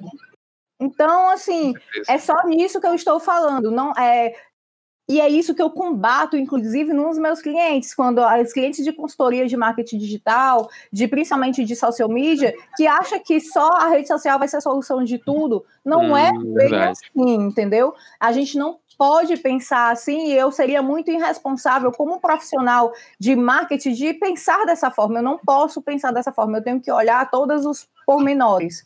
E hoje o público ele está bem, bem, bem, é, como é que eu posso dizer, é, sedento de experiências. Então, existe propagandas fora da, dessas mídias, inclusive da internet. Hoje é muito mais forte uma experiência de marca é, é, numa determinada situação do que mesmo a rede social. Mano, só o que quebra aí o que tu tá falando é que a Netflix tem propaganda na TV. O Se Google for... tem. Ah, eu vi Netflix, eu já vi Netflix em parada de ônibus, inclusive, né? Netflix, é. não, gente, Netflix, Uber, YouTuber, Magazine Luiza. Vamos aí, vamos falar dos grandes cases. Aí é verdade, estou começando a trazer as, as cele web celebridades, né, como a gente chama, para a TV. Pessoas que eu acredito assim, que nasceram na, na internet, tipo comediantes. aí estão criando seus próprios programas de TV, né? É algo que tá meio que se misturando, assim. Mas é até assim, porque eu acho que nem todo É que é estranho, porque assim, o público da internet geralmente não se adequa ao público da TV. E esse público dessa galera, eu acho que é simplesmente a galera da internet que vai. Muita gente da TV não acha tão engraçado quanto a internet acha. É porque a gente tem muito achismo. É, a gente, a gente é, como é que eu posso dizer? A gente acha que o geral é a nossa opinião, é o nosso universo, tá? Prova maior disso é o Facebook. Todo mundo diz assim, ah, o Facebook, ninguém usa mais Facebook. Facebook continua sendo a maior rede social do mundo. E aí? Maior é porque ela é dona de, de uma porrada de outra. WhatsApp, Instagram, tudo Facebook. É. é, mas só, mas só o Facebook ele tem 2 bilhões de usuários. E aí, ok, só, só o Facebook. Então, assim, ok, o, o, Facebook, ele é dono do WhatsApp, ele é dono do Instagram, muitas pessoas não sabem, inclusive, disso, que o, o Instagram, ele é o dono do, do é o, o dono é o, o tio Exatamente. Então, assim, as pessoas ainda não sabem que é do mesmo grupo. E a tendência é que todos eles se integrem. Ele já está começando a fazer isso. O Instagram ele é uma grande máquina né, de ferramentas que aí, se você for ver, for aqui destrinchar, dá para passar uma hora falando só de Instagram. Então, ele assim. Ele que englobou o Snapchat, não foi? Quando surgiu esses stories, não eram do Instagram, ele tinha do... o Snapchat. Snapchat. O Rios, que agora era do. era o TikTok, TikTok, né? Ele tentou comprar o Snapchat, não conseguiu, então ele criou o dele. Ele tentou comprar o TikTok, não conseguiu, ele criou o dele. O cara pode, desculpa aí. Mas eu ainda prefiro o TikTok, o Rios eu achei muito. Né? O YouTube, o, o IGTV dele, o grande plano do IGTV dele é ser um futuro youtuber da vida, um YouTube da vida. Então ele começou a monetizar. Tá funcionando já, né? O GTV já, funciona muito. Já, não, já começou a monetizar. Então, assim, o que, que ele tem dentro de uma única plataforma? Ele tem uma plataforma de fotos, que começou com o objetivo de ser uma plataforma de fotos, e por muito tempo ele tinha esse DNA muito forte, a questão das fotos. Seus aí momentos depois, instantâneos, né? Instant moments. E aí teve, teve agora é, o, o, teve os, os, stories, os stories, não, os stories, e aí o, o IGTV, o Rios. Então, assim, é, tem várias opções, o feed, e vai existir outras. Ele, agora, quando integrar tudo, vai existir outras. E meu que já é tudo integrado, né? Assim, inclusive, é, era até que eu tinha falado, o WhatsApp, talvez por ser do mesmo dono e ele ter tido o mesmo ambiente, se você manifestar um interesse de compra no WhatsApp, o Instagram mesmo, ele já reconhece aquele produto e fica ele bombardeando. Então é uma coisa que tá é impossível. Tá tudo mais cada vez ligado, então tem nem como você fugir disso. Mano, tu quer ouvir o, o lado que é não tão ético da propaganda? É que diz aplicativos do seu celular que estão em segundo plano ficam batendo print da sua tela para saber o que você está falando, o que, é que você está vendo, para poder lhe oferecer um produto. É a mesma coisa que é tão invasivo como o print, é, é a, o celular está sempre gravando o seu áudio do que você está falando perto dele, por causa que você fala de algum produto, alguma marca perto dele, ele vai lá e lhe oferece. Então, hoje em dia a publicidade é muito invasiva. Eu estava vendo hoje também o caso que o Google ele vai limitar próximo ano, no meio do próximo ano, o Google Fotos. Não sei se vocês sabiam. Uhum. Que Eu o Google Fotos era, ilimitado, a partir do próximo ano vai deixar de ser ilimitado as fotos em qualidade boa. Não na máxima, na boa. Então, o que, é que acontece? Já tá, não? Não, não. É tipo, se você bota a qualidade média, sem ser a, a qualidade máxima, você pode botar fotos e vídeos ilimitados no Google Fotos. Então, tu acha que existe um produto que é gratuito hoje em dia? Não existe. O preço a, somos nós. É, nossa vida. É o que eu ia te dizer. Se a coisa é gratuita, é por causa que o produto é você. Então, nós como é que somos, isso. É, o que é que eles estavam utilizando dos fotos? Eles estavam utilizando de, de, de tecnologia para identificação de rosto, tecnologia de, de localização, porque tudo isso, a, quanto mais dados que a gente tem da, da, que a gente fornece a grandes empresas, mais assertiva vai ser a publicidade deles. Tá entendendo? Então, Cara. deixou de ser uma coisa assim. Antigamente as coisas eram mais racistas, feministas. Hoje é invasivo. Sem, sem, você se permite ser invadido pela empresa. Tu tá entendendo como o negócio é, é bem. pode ser um pouco pior do que era antigamente? Porque é bem.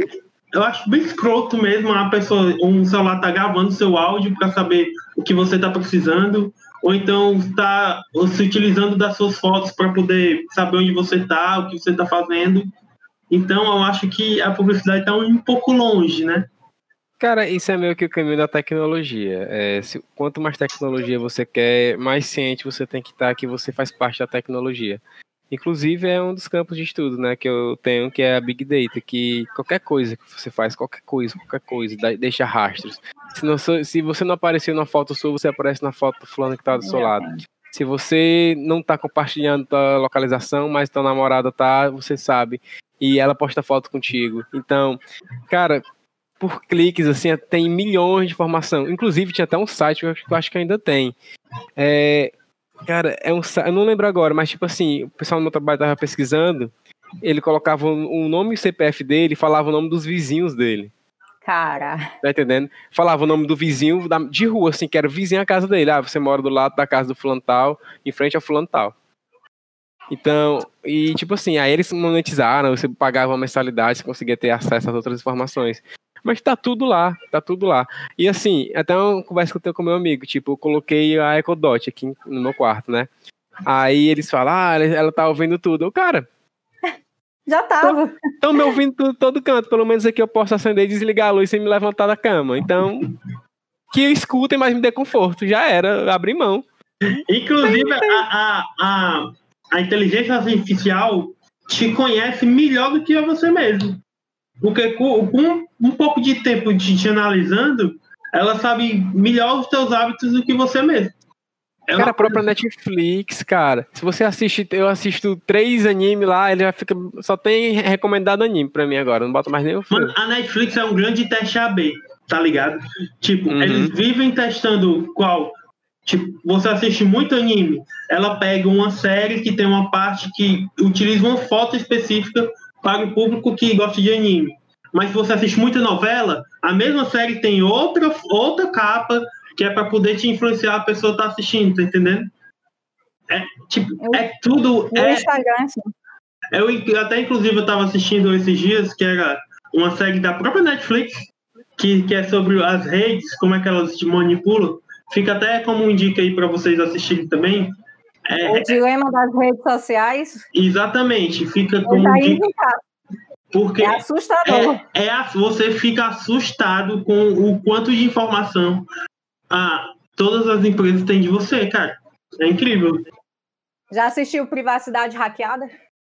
Olha, inclusive, ó, é, a gente vai, a partir de hoje, desse episódio, a gente vai, no final do episódio, deixar uma indicação relacionada ao nosso tema. Inclusive, vamos, a gente vai compilar assim, indicações que, que cada um também tem uma indicação legal. Inclusive, eu me assustei, gente. Ano passado, é, eu descobri que tem uma função no Google que ele mostra que, tipo assim, muitas vezes o GPS ele fica funcionando em segundo plano. Você acessando a sua conta lá, você consegue ver, sei lá, ao longo dos cinco anos da sua vida, um, um tracejado, o tracejado de onde você foi. O e, tipo tempo assim, que você parou, se foi de carro, se foi de moto, se foi de ônibus. E digamos que você não tem 3G, aí você conecta no Wi-Fi da casa e conecta no Wi-Fi do trabalho, aí ele traça uma linha reta lá, que você foi desse ponto para esse ponto. Aí eu, fiquei assim, tipo, eu sabia que existia. Mas quando você vê o negócio ali na sua cara, eu, caramba, eu fui naquele canto ali, eu nem lembrava que tinha passado por lá, mas tá ali registrado. É eu tava te dizendo, ele te conhece melhor do que tu. Com certeza, com certeza, com certeza. Você não lembra nem o que comeu ontem. pois é, pois o papo foi legal, como é que ele tá, tá ficando muito longo já de novo, a gente não quer deixar o episódio tão longo. Pois vamos, vamos todo mundo indicar aí. Repitam os filmes aí, que vou anotar também, é. que eu não assisti, não. É, pra mim, hoje, assim, que todo mundo tem que assistir é o Dilema das Redes Sociais. É Dilema muito das foda. Redes Sociais. É muito foda e é muito, é muito nosso dia a dia. O nosso vale, vale muito a pena. É, pra mim é, fica também o dilema, porque é uma coisa que você fica paranoico. Inclusive, quando foi lançado, é, esse seriado, não é nem um seriado, é tipo um, document, um documentário. Ele... É um documentário, mas fictício, né, também. É, quando ele foi quando ele foi lançado, um, teve um, uma queda enorme de pessoas excluindo redes sociais. Pra tu ver o, o quão assustador é. Então, Ei, ela- é. Black Mirror. é Black isso que eu Mirror. ia falar. É a minha indicação, não rouba a minha indicação. É porque também é algo louco, cara. Cara, são dois episódios no Black Mirror que eu não lembro agora qual a temporada, infelizmente. Que assim, um é questão de like, que tudo era movido a É o like. primeiro, eu acho, inclusive. Pronto, também, também dizem que a Netflix ela muda a ordem dos episódios do É, Black do Mirror com a pessoa que assiste. Não é a Ah, ordem. eu, eu assisti esse como primeiro. O primeiro que eu vi, acho que foi na primeira temporada, era um episódio do porco, que É o era do um. porco. O meu primeiro que eu assisti foi o do porco É. também. Não, o meu foi esse, eu acho que é meu hábito de consumo, então. Foi, foi esse do- dos likes. A pessoa fazia cada coisa por causa dos likes. É, que era Aí o like, tem era o muito- dinheiro, né? Isso, que, assim, a pessoa entrava no restaurante, né? Aí as pessoas colocavam seu celular para ver, não sei, os quantos likes ela tinha, aí Era falava, era óculos, 30 né? real. Na verdade, não sei, aparecia pra gente, né? Mas eles conseguiam julgar a pessoa pela quantidade de Pela likes. quantidade de likes. E a pessoa não conseguia fazer reserva, não conseguia ir jantar em um canto se não tivesse Era likes. como se o like fosse a sua moeda. É, é, o, é o seu valor, não é Aí nem a você sua sua moeda. reputação. É né? o que você vale. Você vale aquele tanto de like. É que é verdade. pior. E o outro episódio que é sobre relacionamento também, que eles fazem uma alusão como se fosse o Tinder, que as pessoas, o aplicativo da era tipo um par perfeito, sei lá, aí localizava a pessoa e elas viviam, aí tipo se mostrava elas vivendo aquele relacionamento nesse aplicativo. Era uma vida que existia dentro da- daquele match que eles viviam tipo 30 anos, aí no final dava certo ou não, aí o aplicativo retornava dizendo: não é o seu par, procura outra pessoa. Tá entendendo? Era assim, eles, eles É têm um spoiler do episódio assim, né? É. Cara, já tá aí há, há anos, né? Não é mais novidade. Então, assistam que, tipo assim, vale uma reflexão que eles passam, assim, será que aquilo que tá acontecendo é a vida que é pra... Não sei. Cada um tem a sua interpretação, mas esses são episódios bem... Tem um episódio do Rick bastante. Mori que também tem isso, do, do, do Papo Perfeito, né? É, mas Rick Morty é uma... É uma onda muito louca, Mano, mas essa- funciona, às vezes funciona, desse Essa jeito parada de, de, de acontecer no, no, numa, numa, numa série, alguma coisa assim, funciona muito como propaganda, pô. Inclusive, no, no próprio Rick Mori, tem uma, uma, uma cena de uma temporada que ele fala de um molho do. É o molho Sanchuan, se eu não me engano. Do McDonald's, né, Do que só tá na McDonald's. lembrança do Rick. Eu fiquei com vontade de provar, ó. E voltou, pô, nos Estados Unidos, lá nos Estados Unidos, o molho voltou e foi um sucesso de novo, por causa que foi citado em uma série. Então, Que tava super em alta, inclusive, né? se você descobrir o, o, o canal, o- a maneira certa de, de fazer a propaganda, vai dar super certo. É, Isso aí, galera. Aí eu queria mais uma vez aqui agradecer a presença da Carol, nossa especialista. E, cara, esse papo, esse papo ainda rende muita coisa, viu? Porque peça uma parte 2 aí. é na isso que eu 2 ia a gente vai dizer. contar as consequências de eu ter comprado um iPhone. É isso, eu acho que eu vou compartilhar contigo esse episódio. É isso que eu vou que eu ia dizer. Queria agradecer demais o convite. Muito bacana o papo com vocês. É muito leve, é muito gostoso. E aqui, se a gente não ficar olhando o relógio, a gente eu acho que vira meia-noite e tem papo, e enfim, é bem É, bacana. aí que vai surgir o episódio 2. A gente vai. Ó, eu já tenho até um, um, uma chamada. A gente pode um dia falar só sobre a Black Friday, porque o tanto de absurdo que a gente é bombardeado. Só nesse período de um mês, que começa um mês antes, um, mei, um mês depois, que Black, é pós Black Week, Black November, e, e mudam as Week, agora. e, e É ainda- Red. já criou a Red, a Yellow, a Blue. É. Então, olha o tanto de marketing e publicidade. Cara, eu, sou eu tenho um grande problema com Black Friday. Toda Black Friday eu, eu, gasto, eu gasto coisas pro cachorro, eu vejo coisas que eu não preciso, sabe? Gastando até o que eu não tenho. E é porque Então- a nossa se popularizou como fraude black, né? É a Black Oh, Fraud, ah, né? É, é a Black Fraud, é. Ela tá pensando em inglês, desculpa. Foi mal.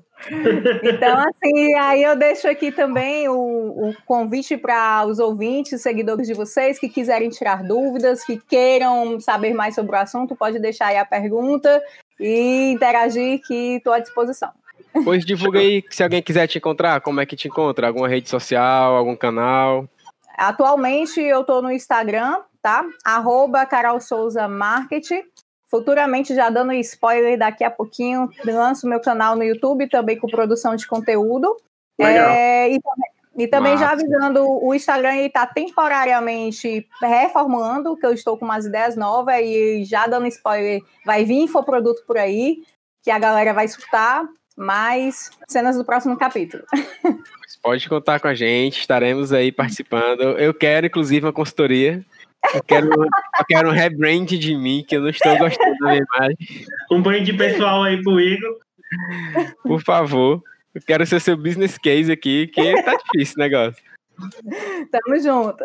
Pode E contar. eu, pessoal, eu sou o Igor Rivero, mais uma vez. Você encontra a gente lá no Instagram. A gente tá também criando o canal do YouTube agora, dos 3 segundos, tentando expandir para as próximas mídias. E o arroba da gente é arroba 3seg, de segundo cast. E você pode também mandar um e-mail para 3seg, arroba gmail, Alex. Confere aí. É a mesma coisa do, do Instagram, só que é arroba Gmail. Pronto. E o teu, e teu Instagram, como é que a gente Olha, encontra? E o teu filho. É, querendo aparecer aqui. Fazendo o marketing dele aí, ó. Pois é, quem quiser me seguir lá é arroba Alexon Vale e tamo junto. Aí, pessoal, qualquer dúvida e qualquer coisa, é só entrar em contato e até logo.